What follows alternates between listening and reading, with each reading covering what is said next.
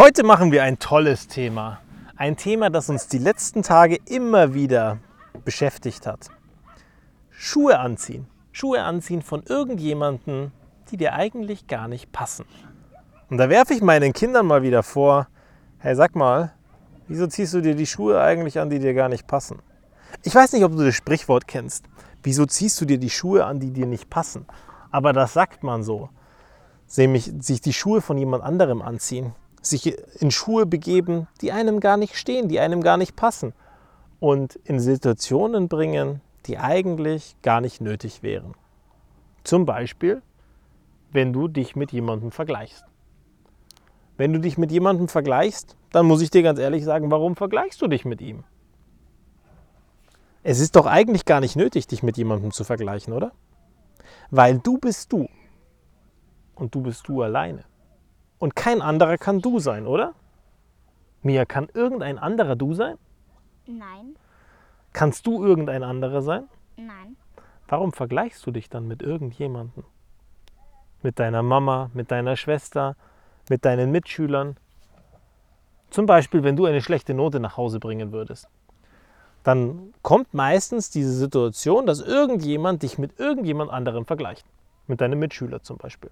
Und wenn der eine bessere Note gemacht hat, dann heißt es, ja, aber die Pia zum Beispiel, die hat ja eine viel bessere Note geschrieben. Aber es spielt eigentlich überhaupt keine Rolle, weil es geht ja am Ende nur um die Mia. Und am Ende geht es nur um mich. Oder eben nur um dich, wenn du gerade diesen Podcast hörst. Und um keinen anderen.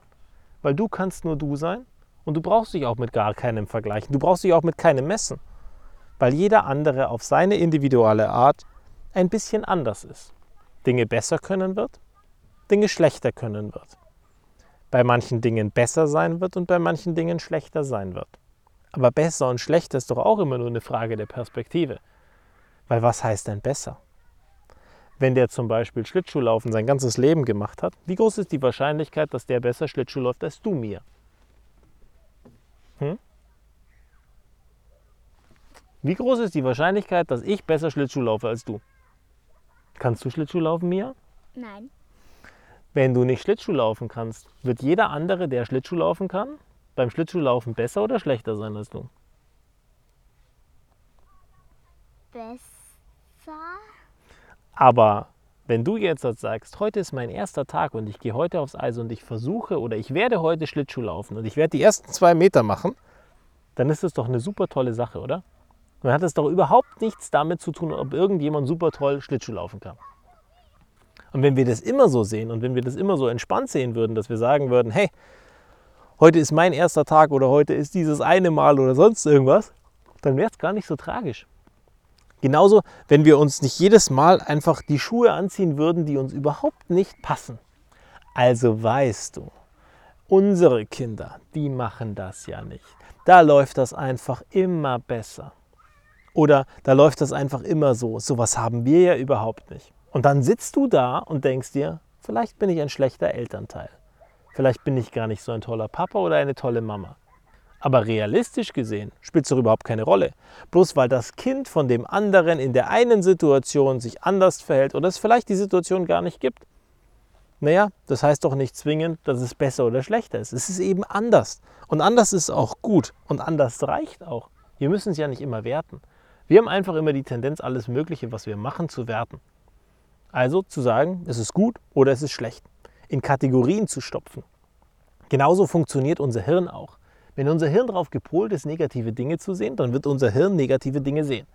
Wenn unser Hirn aber darauf gepolt ist und immer darauf trainiert wird, dass es heißt, wie könnte ich das ein bisschen besser machen, wird dein Hirn automatisch morgen aufwachen und bei dieser einen Situation, wo es doof läuft, etwas finden, dass es ein kleines bisschen besser werden kann. Und das ist sehr spannend. Weil wenn wir uns darauf konzentrieren, dass wir immer nur das Negative sehen, dann bleibt es eben immer das Negative.